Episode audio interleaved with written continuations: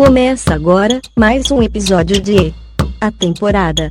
Com ele, Pedro Rodrigues.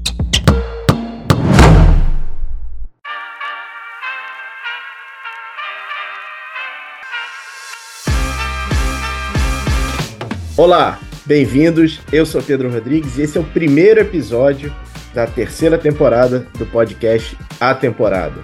Bem-vindos de volta.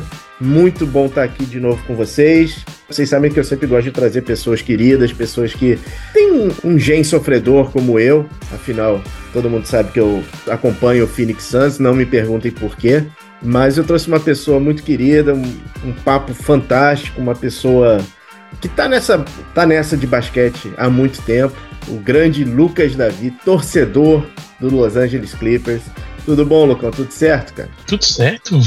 Muito feliz de estar aqui. Segunda temporada seguida que eu estou aqui para falar do time mais bonito de Los Angeles, né? É, você já é personagem recorrente aqui, cara. Não se preocupa, não. Espero continuar sendo. Não, não. Eu, eu aceito qualquer convite para falar de basquete. Se for seu, meu amigo, não precisa nem pedir muito. Cara, vamos falar um pouquinho do Clippers. Por que, que eu separei o Clippers e não o Império do Mal? Ou, desculpa, o Lakers pra gente trocar uma ideia, né? Obviamente, as pessoas têm a percepção que a janela do Lakers é uma janela que tá escancarada eternamente para um campeonato. Mas, assim, pouca gente lembra, pouca gente esquece que o grande time, efetivamente, de Los Angeles, que a esperança era campeonato, era o Clippers, a partir de 2019, com a assinatura de um dos maiores agentes livres da história, quando o Clippers conseguiu assinar o Kawhi Leonard do Toronto e dois dias depois assinou o Paul George. É, o Clippers foi um time que sofreu muito com a pandemia. O campeonato parou no melhor momento do Clippers, assim como o melhor momento do Bucks.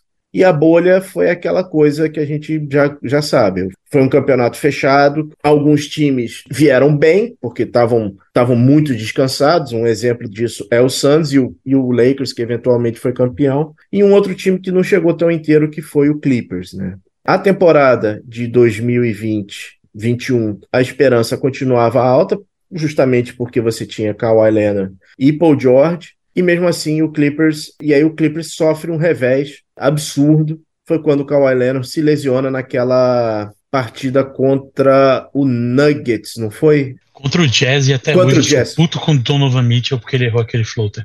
E depois, eventualmente, foi eliminada na final de conferência pelo Suns, em jogos ultra emocionantes, mas também controversos, que tem aquela famosa ponte aérea pro DeAndre Ayton, né? Que eu vou morrer defendendo que foi falta, tá?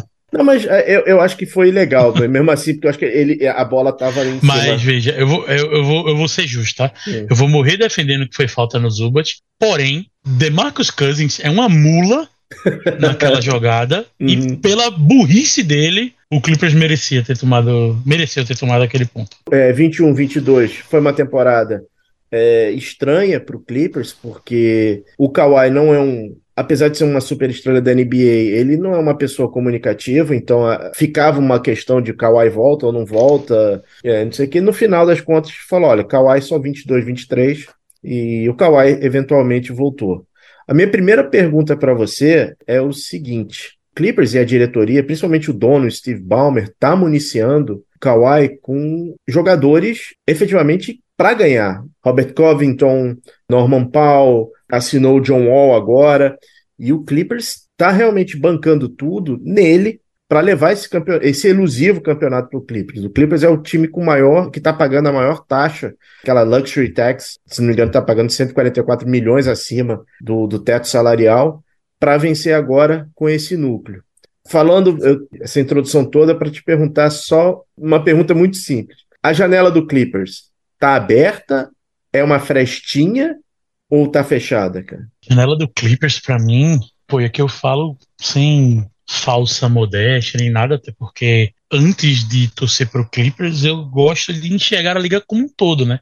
Uhum. Porque eu gosto, eu gosto de NBA tanto quanto eu gosto do Clippers. Pra mim, a janela do Clippers é a segunda ou empatada em primeira como a janela mais aberta para o título da NBA no momento, junto com o Boston Celtics. Se for empatado, se for em segundo, atrás do Boston Celtics.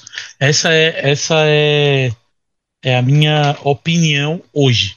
É, o, ti- o que o, o Clippers tem feito, e aí é, Pedro, me permita só puxar o seu recorte para antes do Kawhi, porque para mim o Kawhi ele não é o motivador, ele é uma parte do processo. Uhum. E, e, aí eu, eu, puxo esse recorte para o ano que o Steve Ballmer comprou. Poderia puxar para os anos que o time estava sob intervenção da liga, né, quando obrigaram o Donald Sterling a vender a franquia. Um que, junto com o Robert Sarver, descerá de elevador para o inferno abraçado, né?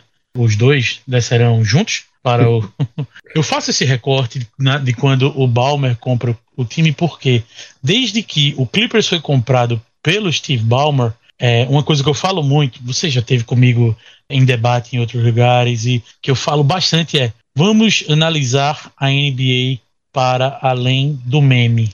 Porque se apegar a meme, muito fácil, né?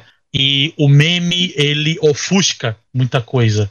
Por exemplo, eu vivo agora em live dizendo que o Suns não é um leão de temporada regular. E por que é que você tem essa impressão que o Suns é um leão de temporada regular? Ou porque o Jazz era? E aí tem essa que, ah, o Clippers é uma franquia perdedora e sempre será. O Steve Ballmer, ele conclui a compra do Clippers na, no ano de 2014. A primeira temporada dele como dono é 2014-2015. Desde que Steve Ballmer comprou o Clippers, não teve nenhuma temporada com campanha negativa. Não teve nem temporada 50%. No mínimo ganha 42 jogos. Inclusive naquele time com Tobias Harris, com Shai, Calouro, isso, Aquele DeAndre Jones. O time, o time que venceu os Warriors campeão duas vezes. O, o Clippers venceu os Warriors em, em Oakland ainda na época, mais vezes do que o, o, o Cavs do LeBron. E mais impressionante que isso, senhoras e senhores, lembrando, ganhou com Doc Rivers no comando, o que é mais impressionante ainda, né? é, e é, é, eu vou dizer para vocês aqui, para você que está ouvindo e, e, e, talvez não não tenha não acompanhasse a NBA com tanto afinco na época, é, o time titular do Clippers nessa série contra o, o, os Warriors ele era Zubat, um Zubat de 21 anos, tá? Não esse Zubat agora, muito mais experiente. Vindo do Império do Mal. É, foi uma doação, tá? É. Inclusive nessa temporada. Zub, o, sério, olha o time, Pedro. Zubat, Danilo Gallinari, Landry Shamet, Shai Novato, Patrick Beverley. E no meio do caminho, o Michael Green foi alçado ao posto de titular, porque a essa altura aí, o Tobias Harris já tinha sido trocado. E aí, cestinhas desse time do Clippers. Lou Williams, com 21 pontos por jogo, Gallinari com 19, Montrezl Harrell com 18. Shai fazia 13 pontos por jogo. É, Esse time perde o primeiro jogo por 121 a 104 e ganha o segundo por 135 a 131. Só que tem uma parada nessa vitória aí do Clippers de 135 a 131. O jogo vai para o intervalo 73 a 50 para os Warriors. Ah, me lembro. Esse é, esse é o jogo das baratas, lembra? Das baratas? É, que o Doc Rivers chega no, no vestiário para falar com o time e fala assim: eles acharam que iam despachar a gente. Nós somos que nem roaches, baratas. Ah, sim, sim, sim. Hum. É, o Clippers fez. Isso é eu acho um absurdo. O Clippers fez 85 pontos no segundo tempo nesse jogo. Né? É, é, é, é, bizarro. O segundo tempo foi 85 a 58 para o Clippers. O, o, o Low Williams fez 29 pontos só no segundo tempo.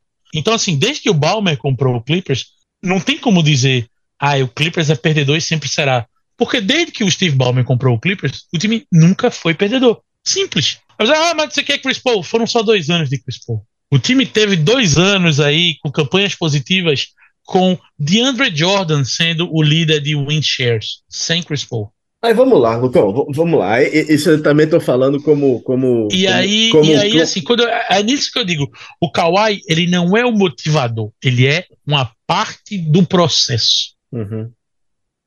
Não, que o Clippers mudou de percepção, o Clippers mudou de, de identidade, o Clippers mudou. Dá para ver, pra gente que acompanha há muito tempo. Cara, o Clippers jogava na, na American West Arena, que era um breu, assim, na época lá de Danny Manning, não sei o que e tal. É, eu, eu, eu, nessa época não acompanhava. então, assim, é, é, visível a mudança do Clippers. A, a, a, questão, acho que o Clippers tem alguma coisa do Suns, assim. Nessa série que, que você está comentando do Warriors, o Clippers nunca conseguiu ganhar um jogo em casa dessa série. Só ganhou fora. Toda vez que ia ganhar em casa, perdia. Cara, o, o, o, Clippers tem uma derrota que é inacreditável em playoff, na época ainda do, do, do Blake Griffin e do, do, Chris Paul, pro Houston. O Houston dizimado. Foi, veja só, é, foi a primeira vez no Clippers, segunda na carreira dele, que Doc Rivers implode uma liderança de 3 a 1 ele foi, foi um jogo que o, o, Josh Smith, o Josh Smith já estava em viés de decadência, ele acabou com o Clippers, assim. Então, na verdade, a percepção, essa percepção do Clippers é muito mais por conta desse, desses jogos, assim. É. Doc Rivers ele tem uma grande culpa na manutenção desse estigma de time perdedor. Uhum. Porque é tipo assim, o time vira a chave, vira um time vencedor, só que como assim esse time agora quer ser vencedor, mas no playoff continua, chega no playoff na hora que era até o slogan da NBA no começo do século, né? Hora de separar os homens dos meninos. Engraçado, não, né, o slogan Hoje em dia você pensa, o que é que coloca, colocaria isso como slogan do, dos playoffs, né? Cara, a gente é... ouvia no blood, no fall, cara. É, então assim, o time derrete, né? Perde o Chris Paul, o Chris Paul se machuca, né, é, na série, e ele simplesmente não tem saída. Eu também estou contigo, eu acho que a janela do Clippers não acho que esteja escancarada, mas existe uma janela para ganhar. Mas tem uma questão que está pegando para o Clippers, muito para esse começo de temporada. Né? Normalmente os times que são campeões da NBA, eles estão no top 10 em duas categorias, no ataque e na defesa. A defesa do Clippers está de boa, está tranquila, está atendendo. Agora, o Clippers. É, é a é... segunda melhor da NBA, né? Se você não dissesse que, que é. não tá atendendo, a gente ia começar é. a brigar agora. Não, pois é, mas o problema é o ataque. O ataque do que Clippers é o é antepenúltimo. É o antepenúltimo do campeonato. Então a gente fala aqui é, que a, gente tem o, o Paul George liderando com 23 pontos, aí você tem uma queda muito acentuada. E aí você não tem nem. E aí você tem o Marcus Morris, que é um pontuador errático, com 14 pontos. Obviamente você tem pouquíssimo. Na verdade, você teria um jogador de 20, pelo menos 20 e 10, que é o Kawhi. Então você teria aí 43 pontos, que seria metade praticamente do teu scout. Mas o Kawhi não joga. E aí, cara? Tem salvação? Cara, tem. De novo, tudo eu gosto, tudo que envolve o Clippers, e aí não só, na verdade, o que envolve o Clippers, mas eu acho que a NBA, do jeito que ela é hoje, ela permite que você consiga enxergar, do jeito que ela é documentada hoje, você pode conseguir enxergar muitas coisas que antes ficavam muito escondidas, vamos dizer assim. O Clippers, ele tem, quando a gente fala aí desse ataque, que é o penúltimo, ele tá com. Porque ele tem. É, isso a gente fala baseado no rating, né? No, uhum, uhum. Que é a capacidade de produzir a cada 100 posses, né? O offensive rating né, aí do Clippers, que é de 108, é o antepenúltimo. O Clippers só tá na frente do Lakers e do Hornets, que é um péssimo sinal. Pois é, né? Mas não é uma boa aí, companhia, né? Não, de jeito nenhum. Só que aí, é, Pedro, eu queria trazer aqui para a gente analisar algumas coisas que são a seguinte: nas oito primeiras partidas, né, vamos pegar primeiras as dez últimas partidas do Clippers, certo? Que é é um recorte mais perto do que esse time produz hoje, né? Então, uhum. Porque não tem como a gente ir, ir, analisar. As coisas mudam muito e muito rápido na NBA para a gente se apegar hoje ao que aconteceu lá em outubro. Nas últimas 10 partidas, o Clippers ganhou 7 perdeu 3, fazendo 110 pontos por jogo, tomando 105 e jogando num pace de 100.1 8, alguma coisa assim. Ou seja, o bom é que já facilita o cálculo do rating, né? É, você tem aí um time que o rating defensivo diminuiu, o que é bom, e o rating ofensivo aumentou, certo? É o melhor rating ofensivo? Não. Se o Clippers tivesse hoje um rating de 110, ele seria o 21 primeiro. Para estar tá dentro da métrica aí que você falou, e que eu acho que é, é justo, porque é, quase que média histórica, né? para estar tá dentro disso, o Clippers teria que estar tá com um rating aí superior a 113. Mas tem uma parada que me preocupa muito mais no Clippers hoje do que esse rating ofensivo de ah, precisamos pontuar mais, precisamos pontuar mais, precisamos pontuar mais. Primeiro, assim, para mim interessa o, o, o, saldo disso. Isso uhum. é, que, é o que vai é, falar muito mais ao longo prazo do que essa capacidade. E hoje, o saldo, embora positivo, ele ainda está muito longe do que eu espero. Eu acho que um time que quer brigar para ser campeão, ele tem que ter o saldo, o rating ofensivo subtraído pelo rating defensivo, uma margem segura de 3,5 para cima aí. Isso aí é uma coisa que eu considero saudável para um time em temporada regular. E aí, o que é que tem me, me, me tranquilizado nesses últimos 10 jogos do Clippers? O Clippers foi no ano passado, não sei se você lembra, a melhor média de arremesso de 3 da NBA como franquia. O Clippers, nos primeiros oito jogos desse ano, estava chutando 31%. Isso coloca o Clippers como o pior time arremessando de três pontos na NBA. Colocava, né, na época. Hoje, o Clippers, ele já tá, e aí da temporada inteira, o Clippers já subiu para o 14, chutando 36%. Nos últimos 10 jogos, são 40%, 39,9%. É, e lembrando que no começo do campeonato estava sendo os principais arremessadores, que era o Luke Canard, né? É, e tava com o Norman Powell testando a sua capacidade de produzir tijolo, né? O Red Jackson também não tinha vindo pro Cara, jogo. É, o Norman é, Powell, tipo... o Norman Powell é uma coisa muito engraçada. Ele lembra carro a álcool. Ele demora a pegar, mas quando ele pega, ele vai. Mas ele demora a pegar, cara. É, eu sou, eu sou, eu, eu gosto muito do, do basquete também. dele. É, e aí tem uma outra parada também, que é o seguinte: tu me segue no Twitter, tu vê que eu sempre tô falando sobre o tailosismo. né, que é a brincadeira que eu criei com o, o, o, o dinizismo, né? Uhum. Que é o seguinte: todo mundo assistia jogo do Clippers quando o Tyler assumiu e dizia: caramba, esse time joga muito rápido. E aí foi numa temporada que o Clippers jogava 96 posses por jogo, que na NBA de hoje uhum. é marcha lentíssima, né? Uhum. Só que o que é que era essa impressão do time ser rápido? Quantidade de vezes que a bola girava procurando o melhor arremessador. O Clippers teve jogos de ter 70% dos arremessos convertidos vindo de assistência. E isso mostra como você está sempre buscando o melhor chute. Nos últimos 10 jogos, 59,1% dos arremessos convertidos do Clippers vieram através de assistências. Nos primeiros jogos da temporada, nos primeiros oito, uma coisa que eu comentava, eu comentava muito com o Heitor Facini, que é torcedor do Clippers, que fazia o buzzer beater, era como não eu não me agradava que a gente brinca que é um trauma do Doc Rivers de ver a quantidade de isolation que o Clippers jogava. Isso é chato pra caramba, né?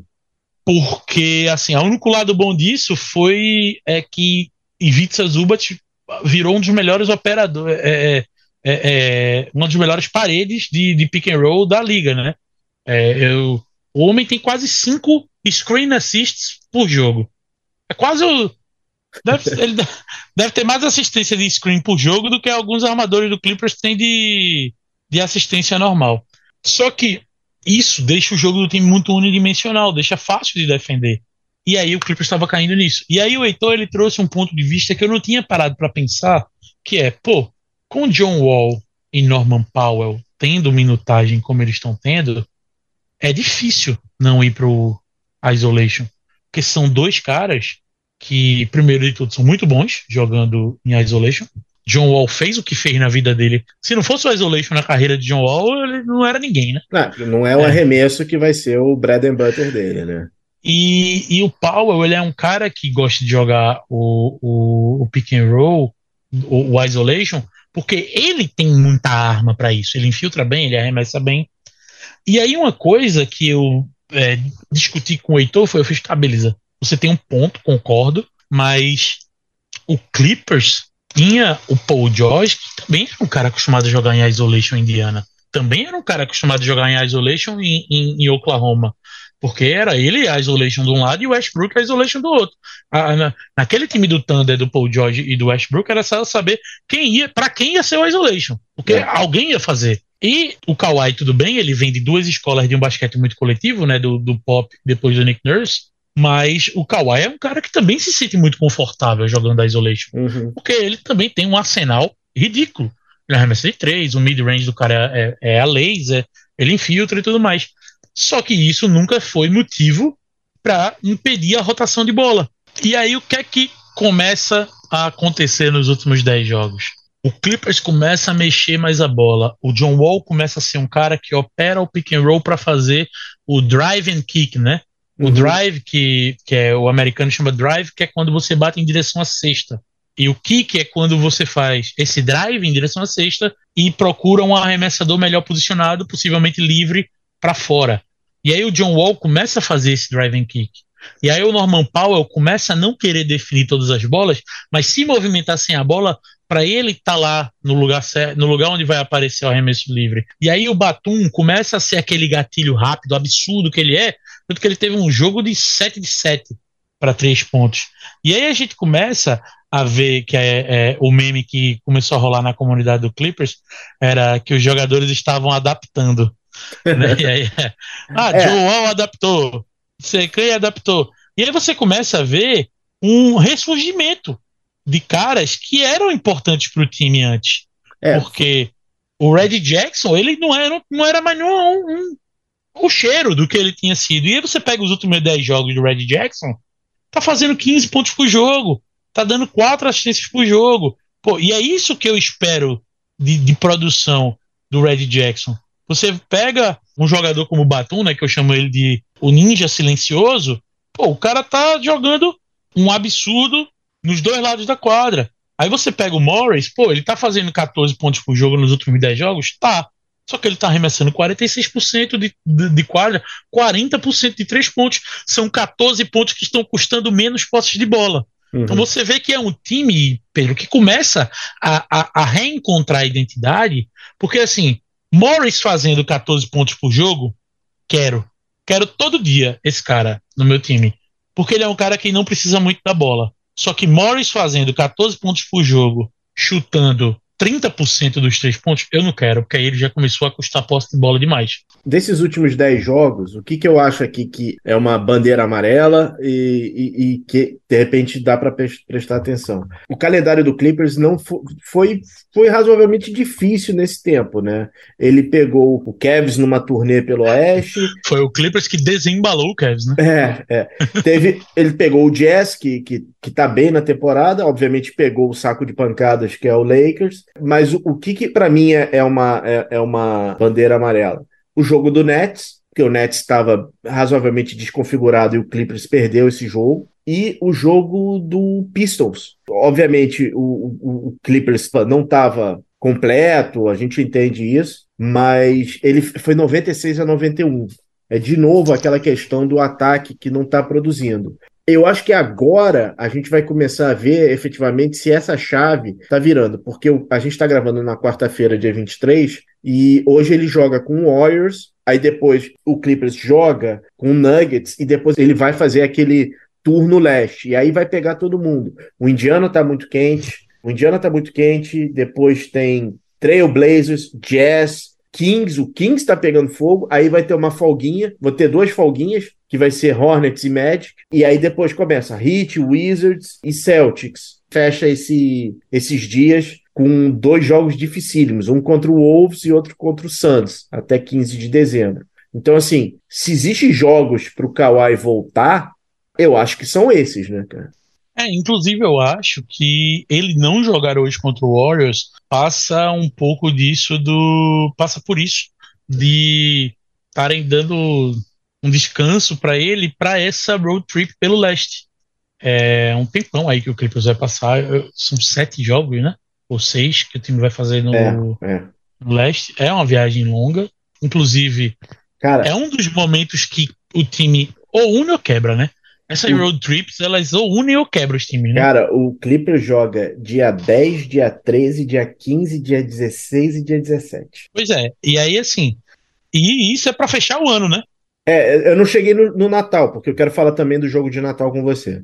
É, tá. É, nos dois jogos que, que tu citou, para mim, inclusive os dois estão nos últimos 10, para mim eles são tanto a vitória contra o Pistons quanto a derrota pro Nets, eles são é assim. O Clippers ser o Pistons porque o Clippers é muito melhor do que o Pistons. O Clippers precisaria ir muito mal para perder aquele jogo. Precisaria ir além. Precisaria ir além. O Clippers não venceu o Nets porque jogar mal contra o Nets, você eventualmente pode ser punido, porque Duran vai fazer ponto pra caralho, é, e o, o, o time do, do Nets tem jogadores que são capazes de marcar ponto, né? Então, e, ah, e outra coisa, né? O que Seth Curry fez no segundo tempo daquele jogo foi um absurdo. E o Clippers gosta, né? O Clippers, gente, o Clippers é filho do, do, do, do Seth uhum, Curry. Uhum. O Clippers é mais filho do Seth que do Steph. Isso aqui é um absurdo. E aí o que para mim são ainda é um resquício de sintoma do Clippers do começo da temporada, mas que some quanto mais a gente abraça o tailuzismo, Uhum. que é a Paul George dependência. Foram os dois piores jogos do Paul George na temporada. Os dois jogos Paul George chutou menos de de 30%. E olha que ainda assim ele foi o cestinha contra o Nets e contra o Pistons, ele que foi o jogo da volta do Kawhi, Uhum. ele ainda conseguiu arrumar 16 pontos. Essa Paul George dependência, ela some tão quanto mais a gente abraça o tailuzismo e a maior prova disso para mim é o que esse time conseguiu fazer no ano passado. Esse time jogou a maior parte da temporada passada sem Paul George Uhum. e jogou a temporada inteira sem Kawhi. E esse time conseguiu ter campanha positiva. Por quê? Procurando o melhor arremesso, procurando o jogador é, o, o elenco, o elenco, o elenco eh, de apoio do Clippers é bom. O Covington é bom jogador. O Terrence Mann, ele regrediu, mas ele é um bom jogador. O Coffee regrediu, mas ele é um bom jogador. Mas é, eu não acho que o Man regrediu, sabia? É. O problema do Man é que ele perdeu 10 minutos de quadro em média. Uhum. É, porque quando você pega, e aí eu gosto de fazer essas. Eu, assim, eu sou. Eu, eu sou um nerdola, né, Pedro? Então eu abro o, o, o Basketball Reference e aí eu fico fazendo recortes dos jogos de- específicos, assim, sabe? E aí, por exemplo, todos os jogos que o Terrence Mann jogou 24 minutos ou mais, ele fez. A média dele foi de quase 15 pontos por jogo. Então você vê que a questão aí não é regressão, a questão aí é tempo. Ele caiu de um cara que jogou 28 minutos no ano passado para um cara que está jogando 18 minutos em média esse ano. E ao mesmo tempo, tentando mais uma vez aí puxar um recorte dos últimos 10 jogos, nos últimos 10 jogos ele joga, aumenta 2 minutos, só que ele já pula aí para 7 pontos por jogo, 7.6 pontos por jogo. Então a questão do Terrence Mann para mim é simplesmente falta de tempo. E a questão e o Coffee, que é um cara que eu aprendi a amar, que ele é Uhum. aquele, aquele two-way que quando entra em quadra você já tá tão puto com o time que tudo que ele faz tá, que tudo que ele faz tá, Tá errado. né? valendo. tá Não, não, é valendo. tipo assim, tudo que ele faz tá errado e Aham. tal. É, todo time tem esse, né? Uhum. E, e ele é um cara que, pô, eu aprendi a amar o, o Coffee por tudo que ele fez no ano passado. E ele também, pra mim, é um cara que a questão é que ele perdeu tempo. E assim, quem não soubesse que esses caras iam perder tempo com a volta de Paul George Kawhi e a assinatura de John Wall e o Norman e ainda tendo Norman Powell e Luke Kennard, aí só pode dizer que tava na tá na Disney, né? É verdade. Cara, vamos, vamos- Entre nós, assim, só, só tem a gente aqui. Existe um certo desrespeito da NBA com alguns times. E um desses times que é muito Existe. desrespeitado é o Clippers, né? É, o Clippers estava Isso falando. aí a gente pode compartilhar, né? Porque o Suns também é bastante É, não, estamos tamo, tamo nesse, tamo nesse barco aí, estamos nesse barco. Porque eu- o que- por que, que eu estou falando isso? No meio do, dessa excursão do Clippers pelo leste, tem o Natal. E assim, o Clippers não joga o jogo de Natal. O Clippers esteve em final de conferência, o Clippers esteve nos playoffs, e tem outros times aí que foram eliminados em play-in, que não foram para playoff, então, então continuam lá. Cara, não cabia um Clippers e Knicks aí nesse meio do caminho, não, cara? Não cabia Clippers e Suns pra refazer a final do Oeste nesse. É, é, eu tô falando assim, o, o, o Clippers está no meio de uma excursão na. na- Ah, ah, sim, sim, sim, sim, sim. entendeu? Sim. É, Mas eu acho que no Natal o Clippers joga contra o Hornets, não? não, cara. Os jogos de Natal é Knicks e 76ers, Mavs e Lakers, Celtics e Bucks, Golden State e Grizzlies. Eu viajei, eu tava vendo Grizzlies. 5 de dezembro como se fosse 25. e, É, o fecha, Clippers folga no Natal. e fecha. Pois é, mas o, o, o Clippers já tá na costa leste, entendeu? Não, não O Clippers sim- joga contra o Hornets no dia. Ele- Não, Natal, Natal o Clippers tá na Califórnia. O último jogo antes é contra o Sixers. Não, pois é, ele joga dia 20. Só que o dia seguinte é contra o Pistons. Pois é. Dia 26. Pois é, dia 20, 22 ele tá na Carolina para jogar com o Hornets, depois tem 23 76ers. Cabia muito bem um joguinho ali de, de Natal com o Knicks, né, cara? Cabia? Cabia. Não, velho, assim, não vou dizer o do Pistons, né? Mas, pô, puxa esse do Toronto aí, velho. Pois é, cara. Não vou dizer do. Mas, pô, puxa o do Toronto. Vamos, É, vamos dar aí, alegria ao povo aí. não, e aí, cara, assim, Pô, passa- puxa o do Pacers, que tá lá no Réveillon. No Réveillon ninguém assiste NBA, porque tem college até quase meia-noite, college football até quase meia-noite. Pô, an ano passado. E a data da NBA é o Natal, né? Não é o Réveillon. Pô, ano passado foi ridículo, cara. Ano passado o, o, o, o, Natal caiu no domingo e domingo é dia de futebol americano. Você sabe disso melhor que eu. Então, assim, tinha jogo do. Teve jogo do Rams em Los Angeles. Então, os dois. Você tinha dois times em Los Angeles que podiam jogar. Pô, teve Lakers e Mavs, cara. E não teve jogo do Clippers, cara. Pois é. Entendeu? Faz... Tudo bem. Teve eu acho que a última vez que o Clippers jogou no Natal foi um Clippers e Lakers. Que foi na temporada pós-bolha. É possível. Porque aí estavam esperando o Kawhi, estavam esperando todo mundo, né? Exato. É, cara, mete, é. cara, sei lá, metia o Nets. Cara, porra, um Nets e Clippers, cara. Bom, é, é, questão de respeito. Falar em respeito, cara, eu queria falar um pouquinho sobre a grande esfinge da NBA, que é o Kawhi Leonard, né? O Kawhi é, um, é uma, ele não é uma pessoa difícil, ele é uma pessoa fechada, ele é, um, ele, ele é um, uma antítese da superestrela da NBA, ele é muito reservado, ele é muito. É, você não sabe efetivamente o que está acontecendo, o entorno dele é complicadíssimo. Tem a história lá do tio, que pediu um jato, pediu parte do Clippers, que na, na época a, a Ginny Buzz é, é, vazou porque por que o Kawhi não assinou com o Lakers e tal. O Kawhi hoje ele é uma, uma interrogação. Eu li, eu li uma coisa há, um tempo atrás que eu acho que se aplica um pouco ao Kawhi Leonard, né? Tem cara assim que ele não gosta mais, ele não curte mais, não está mais afim. É, e principalmente o Kawhi, que teve o corpo é, completamente quebrado, ele é um cara que trabalha dos dois lados da quadra, ele é um cara que se sacrificou muito, muito. A gente tem que lembrar que o começo do Kawhi Leonard, é, ele não, simplesmente não arremessava. O, o, Warriors, o Spurs fez um trabalho com ele fortíssimo e ele tem esses, essas lesões estranhíssimas que primeiro foi a lesão do quadril nos Spurs, ele ficou anos fora, aí voltou, aí depois, depois foi para o Toronto, Quadril ou tornozelo? Foi tornozelo, não? Tornozelo, pisou perdão. No do, pisou no pé do. do, do que o Patulha botou o pé para é. ele torcer, né? Isso, isso, isso. Obrigado. E agora tem, tem o Clippers. Então o Clippers, ele, ele é, o Clippers acertou apostando tudo no Kawhi. Você acha que o Kawhi vai ser. A, a gente vai ter uma imagem do Kawhi Lena no Staples Center, no Crypto Center, levantando um título do Clippers, cara? Cara, é, é muito complicado, porque assim, é, é complexo, na verdade. É, eu morei em San Diego. E eu morei em San Diego de 2008 para 2009, que foi exatamente o senior year do Kawhi no high school. Ou seja, eu estava morando lá quando ele foi recrutado para San Diego State. Uhum. É, e ele é uma lenda em San Diego State, né? O time jogou March Madness com ele e tal.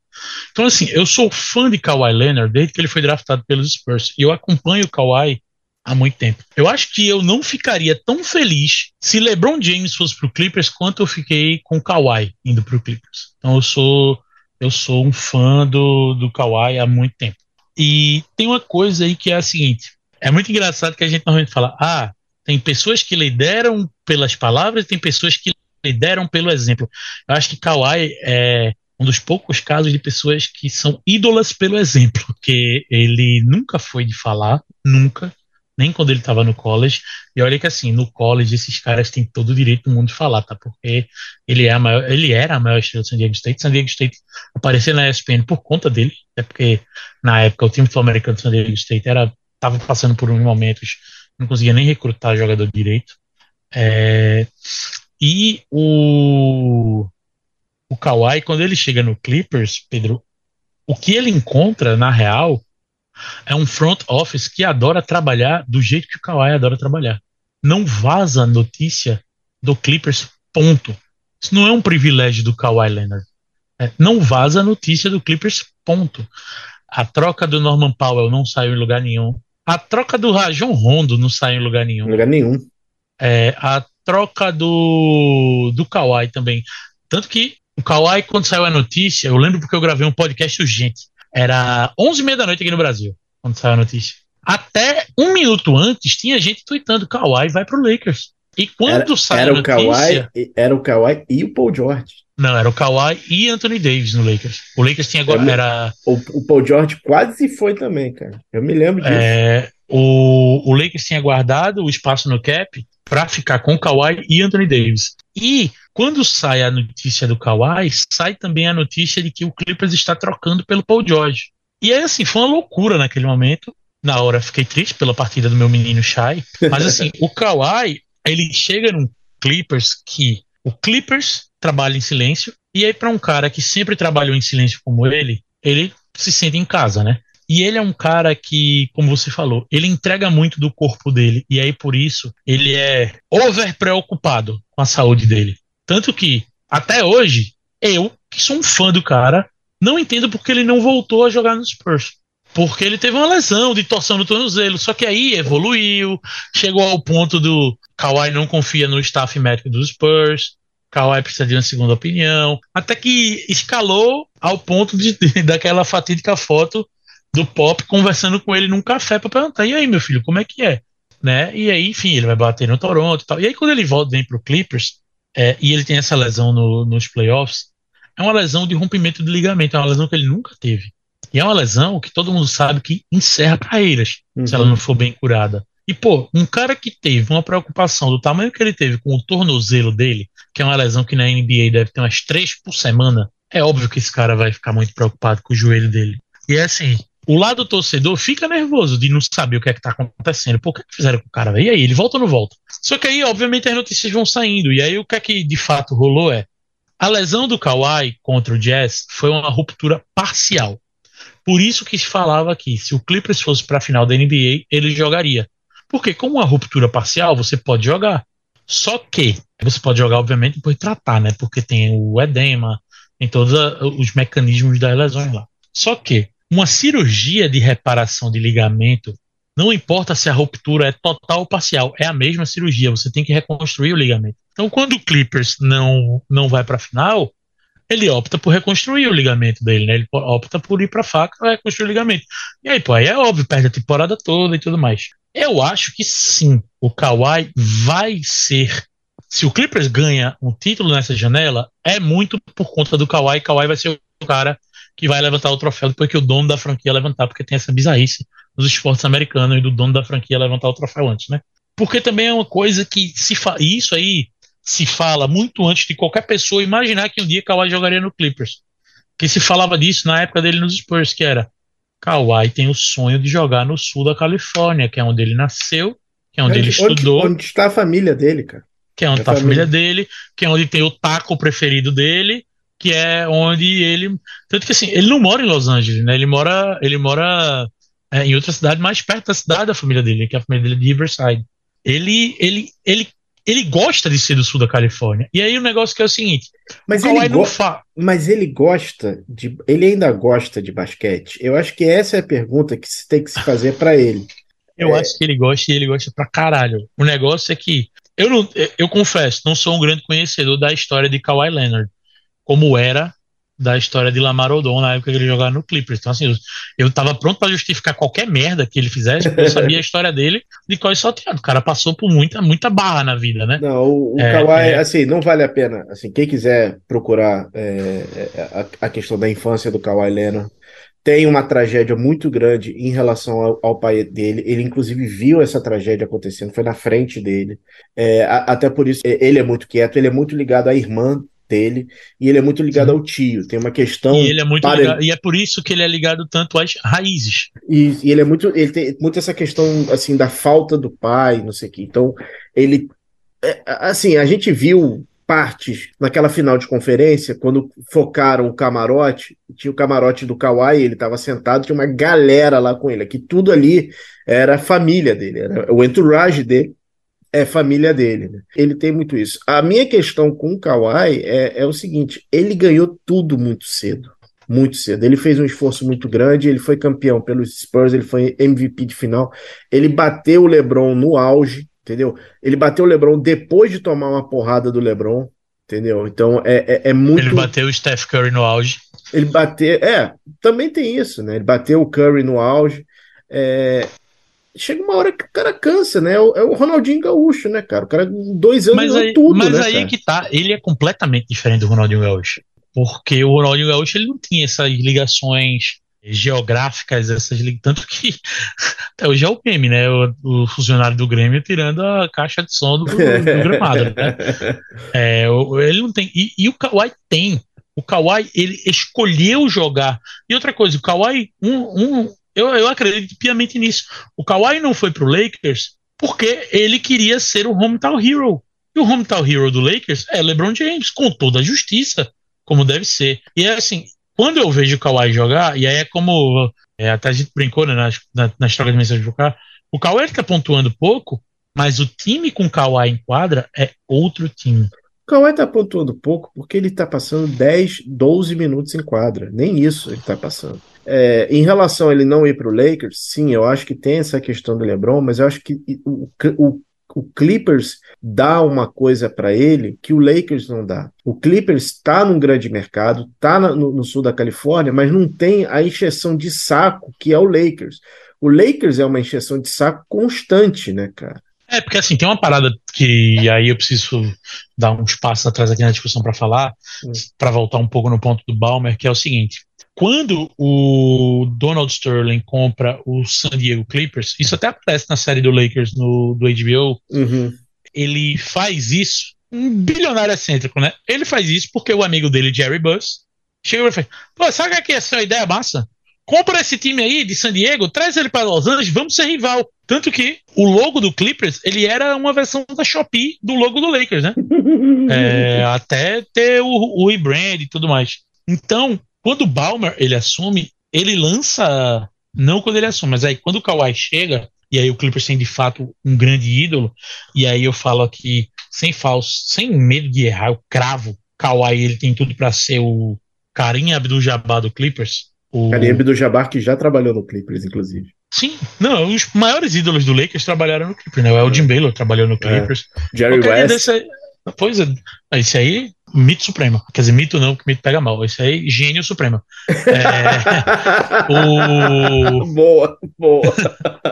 o, o Balmer, não ele, né? A equipe de marketing do Clippers, é, obviamente a parte dele é da aprovação, né? Lança uma campanha que é L LA My Way. Como eu disse, eu morei em San Diego, né? Uhum. E aí, em San Diego, eu tava, falei que torcia pro Clippers, todo mundo perguntou por quê. Eu era do Brasil, torcia pro Clippers. Antes eu era lunático, que tal. Eu fiquei, não, velho, aconteceu. E aí eles diziam assim, em ritmo de piada: a torcida do Clippers é todo mundo que não consegue comprar ingresso pro jogo do Lakers. Só que é aquela piada que a gente sabe qual é o fundo dela, né? A torcida do Clippers é a população periférica, latina, imigrante, negra, população que não. Porque jogo do Lakers, a gente é acostumado a ver ator de Hollywood, é, empresário rico, desde sempre, né? Desde que a ESPN mostrava jogo com o Brasil, quarta e sexta, né? A gente é acostumado a ver é, esse povo.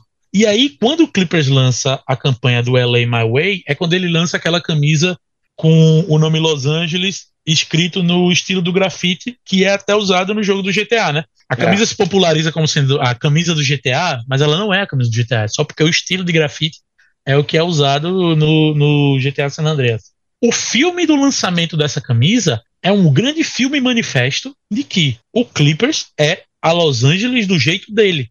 A Los Angeles, quase como assim, velho, a gente é o time da Los Angeles de verdade. E aí no filme aparece um tatuador latino, que é um dos caras que ajuda a fazer a marca, uma grafiteira com ascendência filipina, uhum. aparece gente, aparece gente com cara de gente, que é quem você vê na.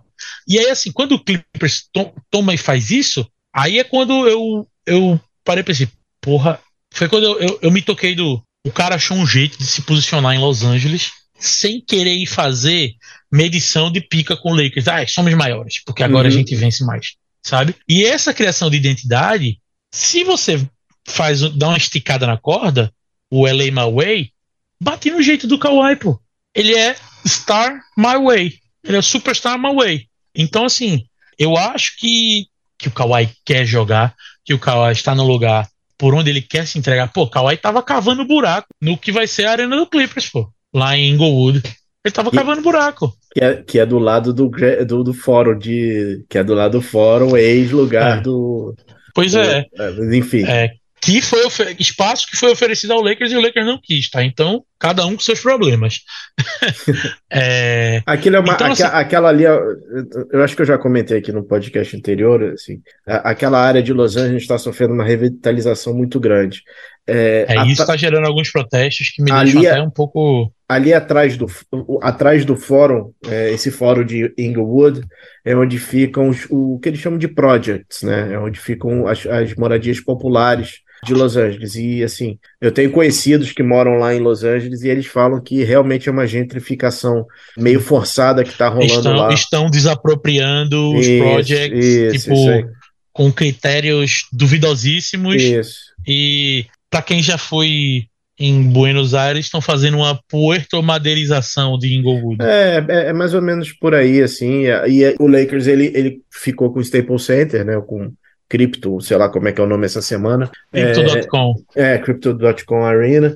E, mas, e, mas o, o, Clippers aceitou. E foi bom para o Clippers para ficar, inclusive, em Los Angeles, que eu acho isso importante. Eu, eu, acho que o Balmer não ia tirar a franquia de lá, não existe, não existe essa possibilidade. Mas é, eu acho que foi uma, uma boa saída. Apesar desse projeto do, de revitalização de Inglewood ser muito polêmico. É aquela coisa, né? É, é, um projeto polêmico, é um projeto de gente que tem muito de gentrificação, só que pô, não, não querendo defender bilionário, tá longe de mim.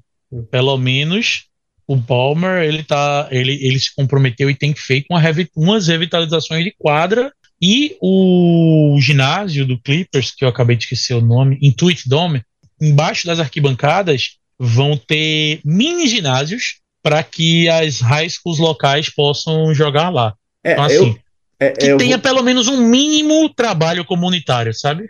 É, eu, eu recomendo para quem tem o League Pass, assistam um jogo do Clippers, porque a quantidade de streamings que você tem. Você tem o Balmer Vision, você tem. Você, e é incrível. Eu você, assisti o último jogo no Baller Vision e eu cara, isso é muito bom, só que é muito, tem muito delay, aí eu não vi o jogo ah, todo. Não. Você tem o Balmer Vision, você tem o, o, o, o latino que faz o, o, a parte do Clippers.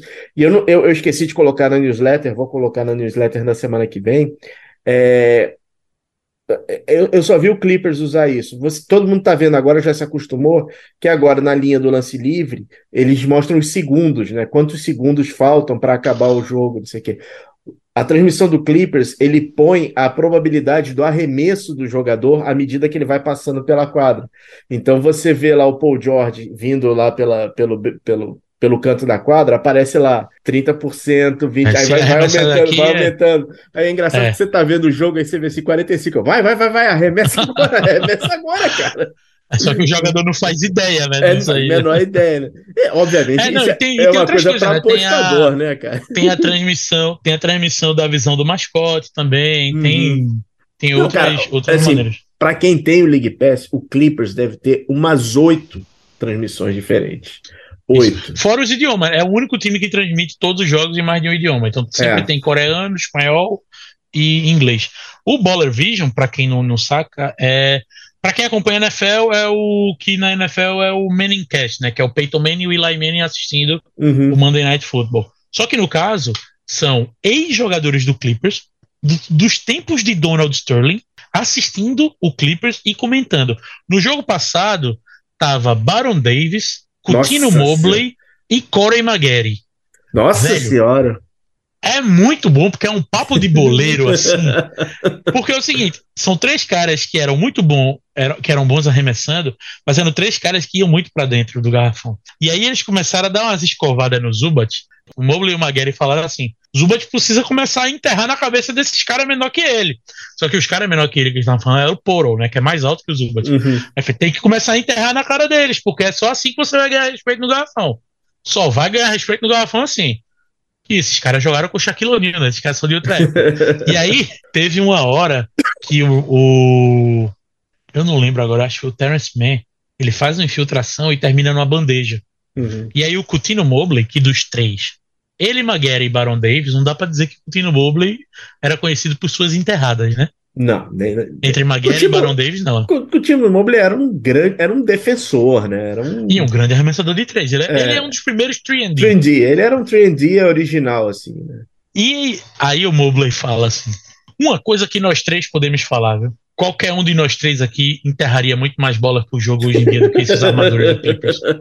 Embora eles pulem mais do que a gente. Aí, aí ele falou: eles não desafiam ninguém, eles não partem pro garrafão para desafiar ninguém. Aí é, a galera, tipo assim, eles. É, Barão Davis falou: ah, é, realmente, eles não vão para cima. Aí Barão Davis fez. É, ele, chamou, ele chamou o Coutinho Mobley de, de Cat, né? Uhum. Aí o Maguire fez assim: Cat, Cat, Cat, Cat. Tu não ia pra cima de ninguém, Cat. Tu arremessou uma bola de três.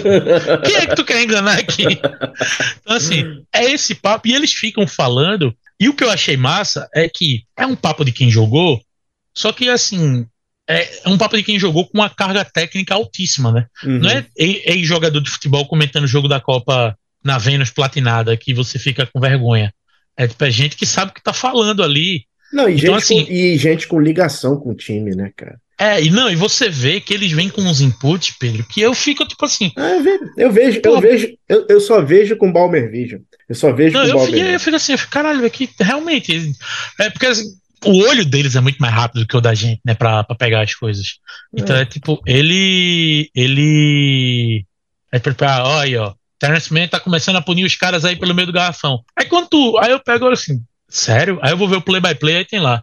Terrence Mann, seis pontos, três, é, quatro foram infiltrações pelo meio do garrafão. Caralho, é realmente. Analisar o jogo assim em real time, quando você tem a experiência dos caras, é, é outra parada, né? Bom, esse, o papo tá muito bom. Se deixar, a gente vai aqui até amanhã de manhã. É, espero conversar contigo antes da final da Conferência Oeste, que eu dá para imaginar qual seria a minha Conferência Oeste que eu estou imaginando aqui na minha cabeça, mas queria realmente Veja, Hum. se Monty Williams resolver os problemas aí de rotação do garrafão, é possível, viu? Cara, Monte Williams precisa de jogador, cara. Precisa de, de jogadores. É, É, é, então deixa eu, deixa, deixa eu ser mais justo, então. hum, Se James Jones resolver o problema de rotação do garrafão aí do, do, do Santos, é bem possível. cara, eu coloquei isso na newsletter, eu já coloquei isso lá no, na, na, na coluna, nas quadras do JB, mas é, a diretoria do Suns é muito verde, é muito imatura, porque no momento que o melhor jogador da liga chega e fala, eu tô indo aí, eu te quero, irmão, você chega pro Booker, ele chega pro Chris Paul e fala, meus amigos, a gente vai mandar todo mundo, mas a gente tem que trazer esse cara. Então, assim, Qual não. cara? O Duran, cara. Duran. Ah, Duran, cara. Dizer, era o sign and trade pelo Aiton na hora ali, pô. Não, não, você, obviamente você tinha que fazer uma, uma... É porque a, a diretoria do Suns não tem maturidade, não, e, e- e, assim, existe uma coisa. É, E é, aí é outra vez, desculpa a gente estar no sonho, mas vou falar de Balmer mais uma vez. Lawrence Frank também não tinha maturidade. O que é que Balmer fez? Contratou um consultor. Que consultor? Jerry, Jerry West. West. Não, é exatamente isso, cara. É, é exatamente isso, porque quem faz essas trocas cabeçudas assim não é o, o James Jones, do James Johnson. James Jones é. Jerry Jones é o do, da NFL, lá, do, do- dos Cowboys. Isso. É, mas não é, não é, cara. E assim, não, não ia ser uma troca fácil. Você tinha que ia ter que movimentar o Aiton, possivelmente você ia ter que movimentar ou o Chris Paul ou o Booker.